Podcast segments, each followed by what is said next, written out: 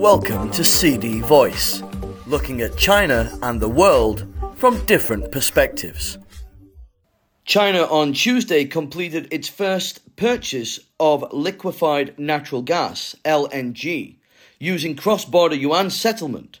It comes amid rising acceptance of the yuan in the international market.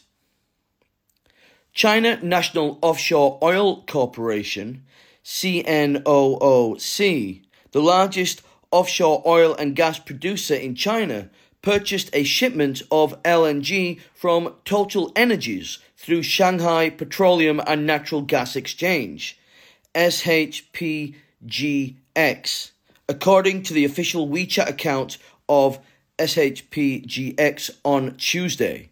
The transaction was completed in cross border yuan settlement, and the transaction volume was about 65,000 tons. The LNG is sourced from the United Arab Emirates. Jin, Deputy General Manager of CNOOC, said that yuan settlement can promote energy trade globalization and build a diversified ecosystem for LNG trading.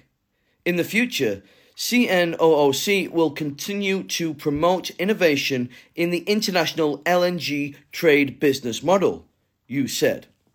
The deal, which marks the first international LNG transaction settled in yuan, is a meaningful attempt to promote multi currency pricing, settlement, and cross border payment in international LNG trading, said Guo Xu, chairman of SHPGX.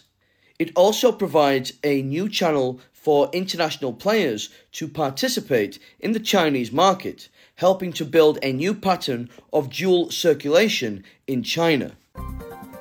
That's all for today. For more news and analysis, buy the paper until next time.